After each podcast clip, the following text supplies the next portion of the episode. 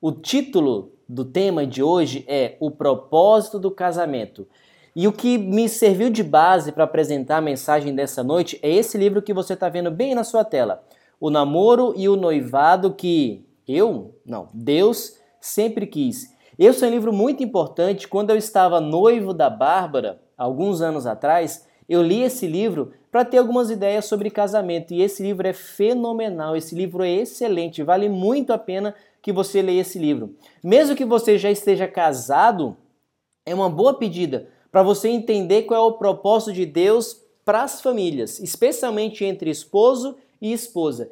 Está namorando, se você está noivo, é importantíssimo que você leia este livro para você entender qual é o propósito que Deus tem para o casamento? E o texto que dá base à mensagem de hoje é Gênesis capítulo 1, o verso 26 até o verso 28, lá na criação, no Éden. Para nós entendermos qual é o propósito que Deus tem para o meu e para o seu casamento hoje, a gente precisa entender, a gente precisa voltar para o passado e entender qual era o plano original de Deus para Adão e para Eva lá no Jardim do Éden. E Gênesis 1, verso 26 ao verso 28, nós encontramos que propósito é esse. E na Bíblia diz o seguinte: E disse Deus: Façamos o ser humano a nossa imagem, conforme a nossa semelhança. Tenha ele domínio sobre os peixes do mar, sobre as aves dos céus, sobre os animais domésticos, sobre toda a terra e sobre todos os animais que rastejam pela terra. Assim, Deus criou o ser humano, a sua imagem. A imagem de Deus o criou. Homem e mulher os criou. E Deus os abençoou e lhes disse: Sede fecundos, multipliquem-se, encham a terra e sujeitem-na. Tenham domínio sobre os peixes do mar, sobre as aves dos céus e sobre todo animal que rasteja pela terra. Aqui nós encontramos que o ser humano Homem e mulher foram criados um para o outro e ambos, o primeiro casal do nosso planeta, foram criados para Deus.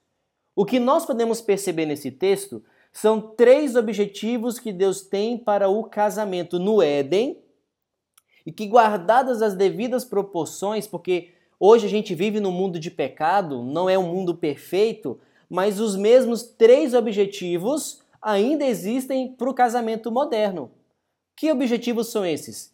Primeiro objetivo é o casamento foi criado para refletir a imagem de Deus, para espelhar a imagem de Deus. Segundo propósito, o casamento foi criado para reproduzir a imagem de Deus, para espalhar a imagem de Deus. E por fim, o terceiro e último objetivo do casamento, do meu e do seu casamento, é representar a imagem de Deus, representar o reino de Deus. E nesses próximos minutos eu quero que a gente converse um pouco sobre essas três palavrinhas. O casamento tem o objetivo de refletir, reproduzir e representar a imagem de Deus. Se você quiser pegar papel e caneta e anotar aquilo que a gente vai estar falando, sinta-se à vontade. Gênesis capítulo 2, verso 18 fala que não é bom que o homem esteja só. Por que, que Deus criou a mulher? E quando fala homem, é o, do, a parte do sexo masculino, ok? Deus criou a mulher para completar o que faltava no homem, Adão. E a segunda parte é: o homem estava incompleto enquanto ele não possuía sua mulher.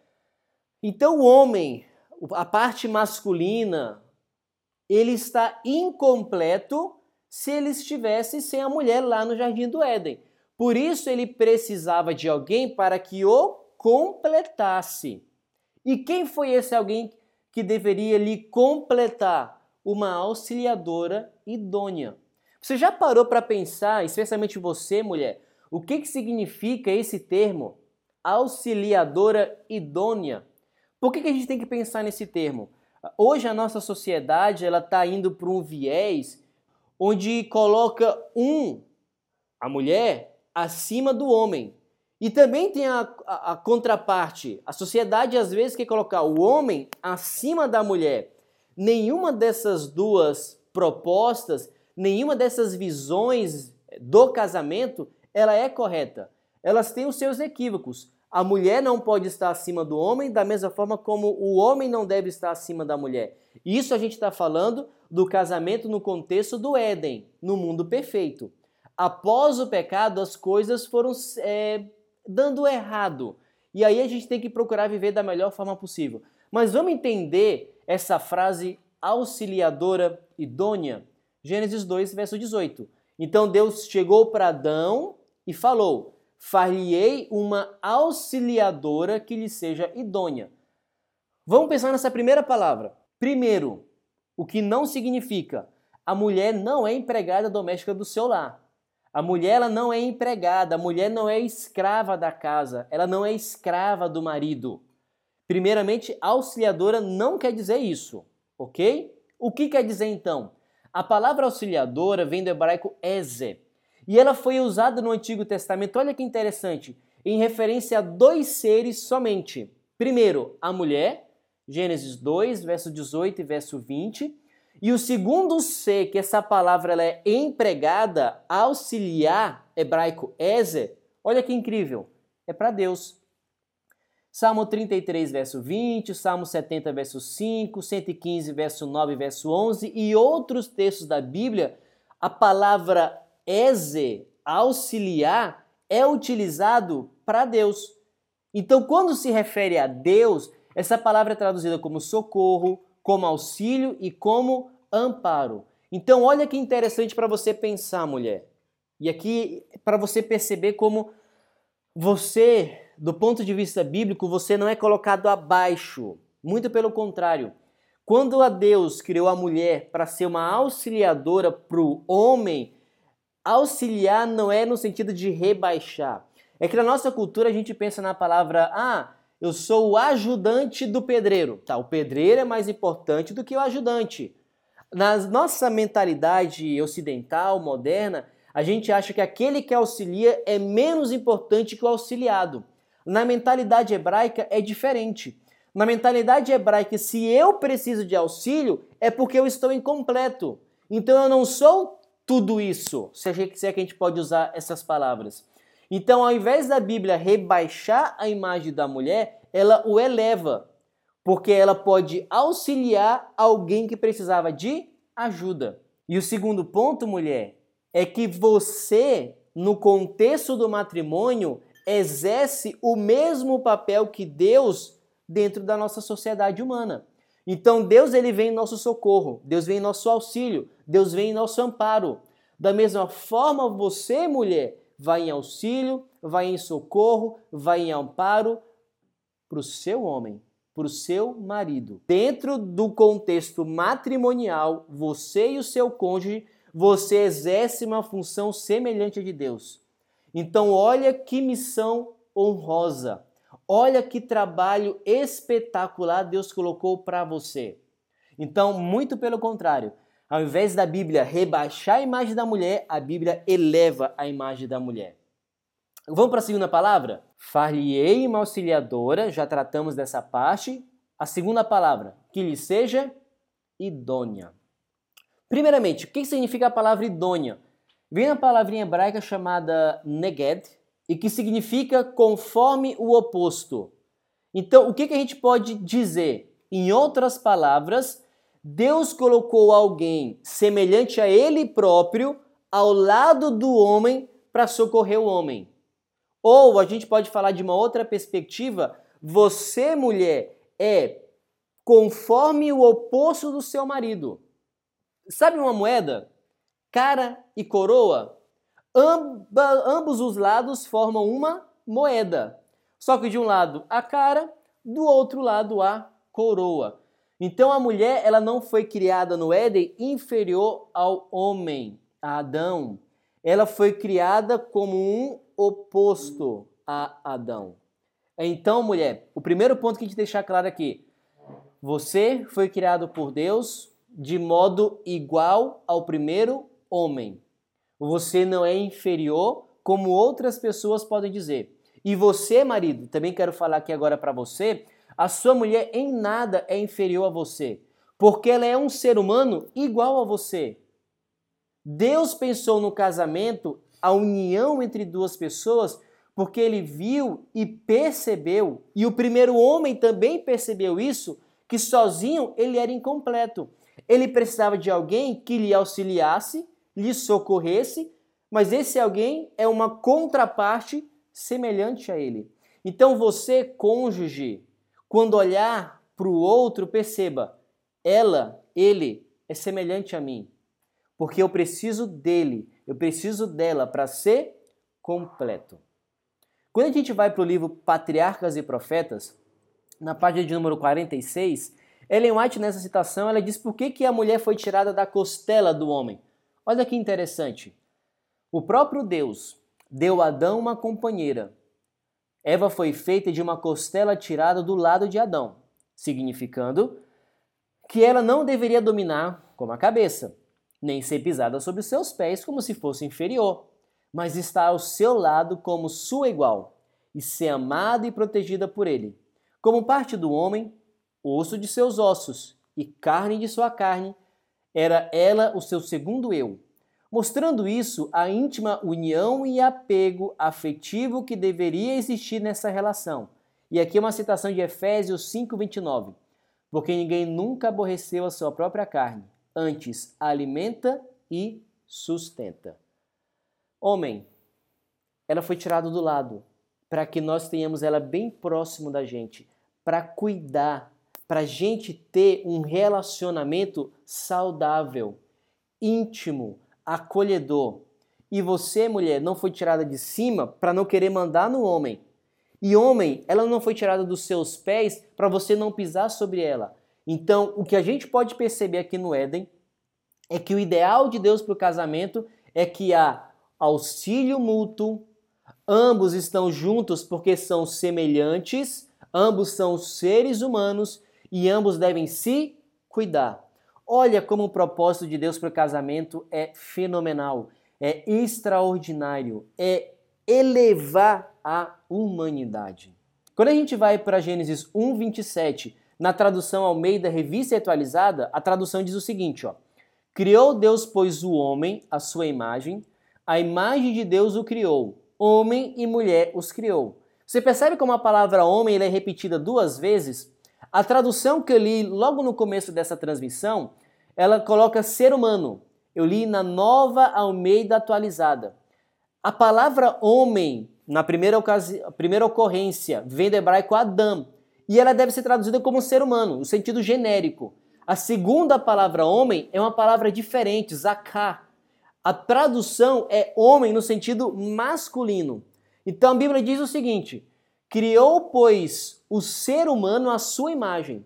Então, o ser humano, de uma forma geral, é a imagem de Deus. Homem, masculino, e mulher, feminino, os dois juntos formam a humanidade. Então, a imagem de Deus, lá no Jardim do Éden, ela era plenamente revelada na união entre um homem e uma mulher. Por isso, no verso de 26 diz: Façamos o homem o ser humano a nossa imagem, conforme a nossa semelhança. A humanidade ela reflete quem Deus é. Deus é Pai, Filho e Espírito Santo. Deuteronômio capítulo 6 fala que o Senhor nosso Deus é o único Senhor. Ele é único, sim, mas ele também ele é plural. Pai, Filho e Espírito Santo. Os três são um Deus. Não são três deuses. Da mesma forma, o homem e a mulher, quando eles se casam e ambos se tornam uma só carne, eles representam, eles refletem quem Deus é. Dois seres distintos, unidos num relacionamento íntimo, refletindo a imagem de Deus. Dois se tornando um. Três que são um. Olha que algo fantástico para a gente pensar nós refletimos quem Deus é de fato dentro do casamento. Isso no contexto do Éden, no, da perfeição. Hoje, após o pecado, nem todo mundo vai casar. Algumas pessoas escolhem não casar. Paulo foi um desses, ele menciona em 1 Coríntios.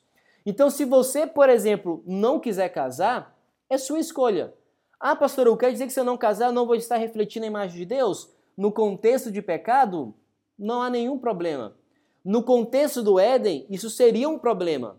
Mas no mundo pós-pecado, é a escolha de cada um. Se você, jovem, solteiro, pensa em não casar, não há problema nenhum nisso. Algumas pessoas desejam ter uma vida assim. Agora, como o próprio Paulo disse, se as pessoas estão ardendo naquele fogo, é melhor que se case. Então, o ponto aqui é: quero falar agora especialmente para os solteiros, para os namorados e para os noivos. Você quer casar? Você escolheu alguém para estar ao seu lado? Pergunta: essa pessoa que você vai estar casada com ela vai te ajudar a refletir quem Deus é? Esse relacionamento será semelhante ao relacionamento, de amor que existe entre Deus? Aqui nós percebemos uma unidade na diversidade. Por isso, quando Deus viu tudo que ele havia criado, Gênesis 1:31, viu Deus tudo quanto fizera e eis que era muito bom. Dois seres diferentes, semelhantes, mas diferentes, que se uniram. O que, que nós podemos ver aqui então? Primeiro ponto. O primeiro e principal propósito, tanto para o homem quanto para a mulher, foi refletir a imagem de Deus, que outros elementos da criação não podiam refletir. Montanhas, galáxias, pássaros, esses seres criados ou o restante da obra da criação não reflete quem Deus é, porque somente a humanidade, homem e mulher, podiam refletir isso. Segundo aspecto, aspectos como emoção, vontade, raciocínio, intelecto, refletem aspectos da Trindade e se revelam somente, e isso aqui tem que ficar muito claro para você, e se revelam somente na união íntima entre um homem e uma mulher. Dentro de um casamento que é monogâmico, não pode ter uma terceira, uma quarta, uma quinta parte que seja heterossexual e de julgo igual. Assim, o relacionamento conjugal é uma miniatura do relacionamento existente dentro da Trindade. E aqui eu quero abrir um parênteses. Dentro de um casamento, é necessário haver cada um desses aspectos, porque para a gente saber qual é a vontade de Deus para que a imagem dele seja refletida na humanidade, há um padrão. E qual é o padrão? Aquilo que ele estabeleceu na criação. Tudo aquilo que foge é contrário à vontade de Deus. Primeiro, o casamento é uma união entre um homem e uma mulher, como foi entre Adão e Eva. Segundo, para que essa imagem seja refletida, é necessário um casamento monogâmico. Não pode ser colocado uma terceira parte, uma quarta parte. Esse negócio aí de relacionamento aberto, isso não é bíblico. Isso não vem de Deus. Para que você reflita a imagem de Deus e para que a sua família seja aquilo que Deus propôs para a humanidade, um homem e uma mulher, num relacionamento monogâmico, heterossexual. E aí está em voga outras ideias. Aqui a gente não está discutindo se a pessoa pode escolher ou não. Cada um é cada um. Deus deu livre-arbítrio para cada ser humano. Isso é uma característica de Deus nos seres humanos. O livre-arbítrio. O poder dizer não à vontade de Deus. Mas a vontade de Deus, que está registrada em Gênesis, e nós, como adventistas do sétimo dia, nós cremos nisso, é que um casamento entre um homem e uma mulher monogâmico e heterossexual. E um último aspecto que eu quero deixar aqui bem claro é que deve ser de julgo igual. Em outras palavras, a crença de ambos, do menino e da menina, do homem e da mulher, deve ser semelhante. Por isso, nós que somos pastores da Igreja Adventista e mesmo de outras denominações religiosas, nós só fazemos casamento, nós que somos sacerdotes, nós que somos ministros, entre pessoas da mesma confissão religiosa. Para que nós reflitamos de fato a imagem de Deus, são pessoas diferentes, mas que elas podem se unir.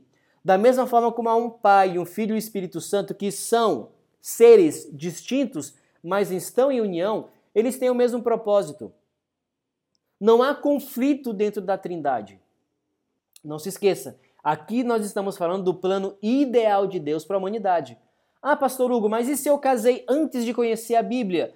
Paulo dá o conselho em 1 Coríntios. permaneça casado, não é para se separar, porque quem sabe pelo seu exemplo o outro se converta. Isso é extremamente importante, em especial aos que são solteiros e desejam contrair casamento. Como é que o casal pode reproduzir a imagem de Deus? E Deus os abençoou e lhes disse: Sede fecundos, multiplicai-vos, enchei a terra. Gênesis 1, 28. Algumas pessoas que levaram a risco o mandamento de crescer e se multiplicar. Por exemplo, Feodor Vasilev e sua esposa, entre os anos de 1725 e 1765, eles bateram o recorde do número de filhos. 16 pares de gêmeos, 7 trigêmeos, 4 quadrigêmeos, 69 filhos a total de um único casal. Rapaz, esses aí estavam animados, hein? Século também 18.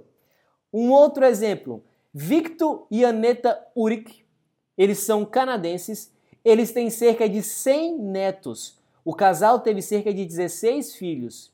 E aí, para a gente ir para um outro contexto, um contexto lá no Oriente, o sultão Ismail ibn Sarif, com suas várias esposas e concubinas, ele teve 867 filhos, 525 meninas e 342 meninas. Vamos respirar? Rapaz, quanto filho, hein? Esses aqui levaram à risca o reproduzir a imagem de Deus. O que é interessante, se lembra da grande comissão de Jesus em Mateus capítulo 28? Ide por todo mundo e pregar o evangelho?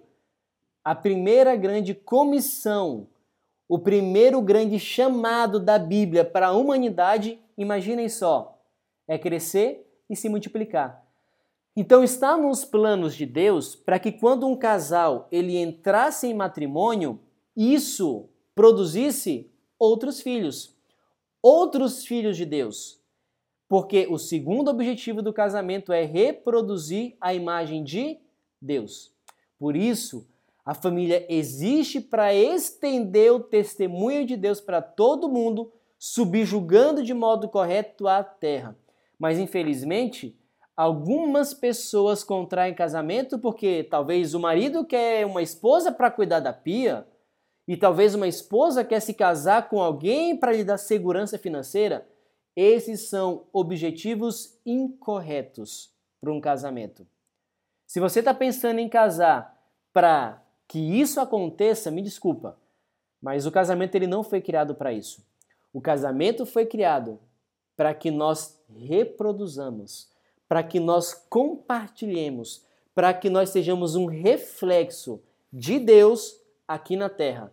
Esse é o nosso chamado. Casamento não é uma aflição a ser suportada. Se você está casada e pensa que, ah, esse marido é uma cruz que eu tenho que carregar todo dia, ou você, homem que está casado, fala, meu pai do céu, eu tenho que carregar este martírio todos os dias. O casamento não foi para isso. O casamento não é uma instituição criada por Satanás. Satanás que quer nos ver tristes, Satanás que quer nos ver destruídos. O casamento é divino, é de Deus. E se ele é de Deus, é para que nós, primeiro, façamos o outro feliz. E o outro, em contrapartida, quer o nosso bem, quer nos fazer feliz também. Por isso, a família, quando reproduz a imagem de Deus, deve preparar filhos para serem missionários. Por isso, você, marido, você, esposa, é um exemplo de um casal que deve chamar a atenção do mundo e você não deve se esquecer: você foi chamado para tomar conta do mundo, tendo muitos filhos. Tá, mas os meus avós, bisavós, eles tinham muitos filhos. Hoje, na nossa, na nossa sociedade, isso nem sempre é possível. Há controle de natalidade. Nós sabemos que o nosso mundo, desde sempre, pós-pecado, nunca foi favorável à vontade de Deus. Mas quando você é casado, você deve pensar nisso. Os filhos que nós teremos é para reproduzir a imagem de Deus? Os nossos filhos serão cristãos? Se você se casou, ou se você já tem filhos e os seus filhos não estão sendo ensinados a isso, é hora de parar e conversar. É o momento da gente repensar talvez algumas atitudes. E se você é solteiro e deseja contrair matrimônio, pense nisso. Será que os filhos que eu vou ter, eles são filhos para Deus? Será que o meu cônjuge, quando eu casar com ele, ele vai fazer com que os nossos filhos sejam cristãos, sejam missionários neste mundo? Olha que importante isso. Por isso que o jugo desigual não é compatível num relacionamento matrimonial entre cristãos, porque um vai puxar para o lado, o outro vai puxar para o outro. Como é que a, im a, imagem de Deus vai ser reproduzida dessa forma? Casamento é coisa séria. Porque não se esqueça, nós estamos representando Deus aqui na terra. E isso é seríssimo. Por fim, um terceiro e último aspecto a respeito do casamento entre o homem e a mulher, lá de acordo com Éden, é que um homem e uma mulher, quando se casam, eles representam a imagem de Deus. Gênesis 1, 28. Enchei a terra. Olha as duas palavras que são utilizadas: sujeitai-a e dominai. Você é um vice-regente de Deus nesse planeta. Se lembra que eu falei ontem para você, mulher, de que você é rainha aqui? E consequentemente eu falei para você, homem, que você é um rei aqui? Você foi chamado para representar a imagem de Deus no nosso planeta. Somos representantes de Deus. Deus colocou para o homem uma procuração divina para ser o governante, para ser o delegado, para ser o deputado no nosso planeta. Por quê? Porque apesar deste planeta não hoje pertencer a Deus, porque Satanás é o príncipe deste mundo, este mundo foi conquistado pelo sangue de Jesus Cristo. Por isso, você que me escuta agora, se você é um cristão, se você foi comprado pelo sangue de Cristo, escreva aqui nos comentários. Eu represento Deus em Telemaco Borba. Eu represento Deus em Santos. Tem alguém de Santos que está nos assistindo. Eu represento Deus em Planaltina. Eu represento Deus no Maranhão. Onde quer que você esteja, coloca aqui nos comentários. Eu represento Deus. Eu e a minha esposa, eu e meu esposo representamos Deus aqui na terra.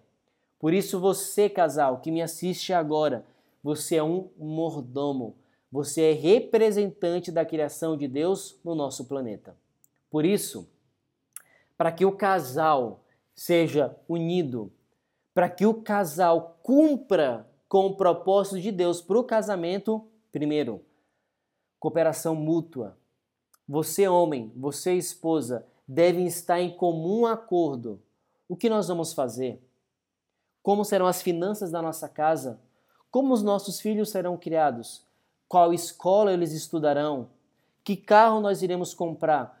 Qual vai ser a cor do nosso carro, em todo e qualquer assunto, para que vocês representem a imagem de Deus. Sempre que possível, tenham cooperação, estejam unidos, porque não se esqueça, você homem, você mulher, que é casado, você é representante de Deus no nosso planeta.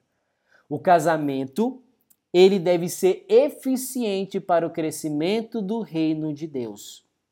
Você foi chamado para ser salvo e para salvar outras pessoas, o seu cônjuge, os seus filhos, e que através do seu lar bem estruturado isso seja possível pela graça de Deus. Nós não devemos esquecer um texto de 1 Pedro, capítulo 1, o verso 15 e o verso 16. Não se esqueça, nós não fomos criados semelhantes a Deus, e é o que esse texto diz. Pelo contrário, assim como é santo aquele que os chamou, sejam santos vocês também em tudo o que fizerem, porque está escrito. Você está com seu cônjuge aí do seu lado? Você está com seu filho aí do seu lado? Olha para ele agora. É, olha para ele. Vou dar um tempinho. Olhou para ele? Diga assim, ó: Seja santo, porque eu sou santo. Claro que esse texto aqui é Deus falando para a gente. Mas eu posso dizer um para o outro: minha esposa, meu esposo, seja santo, porque eu sou santo.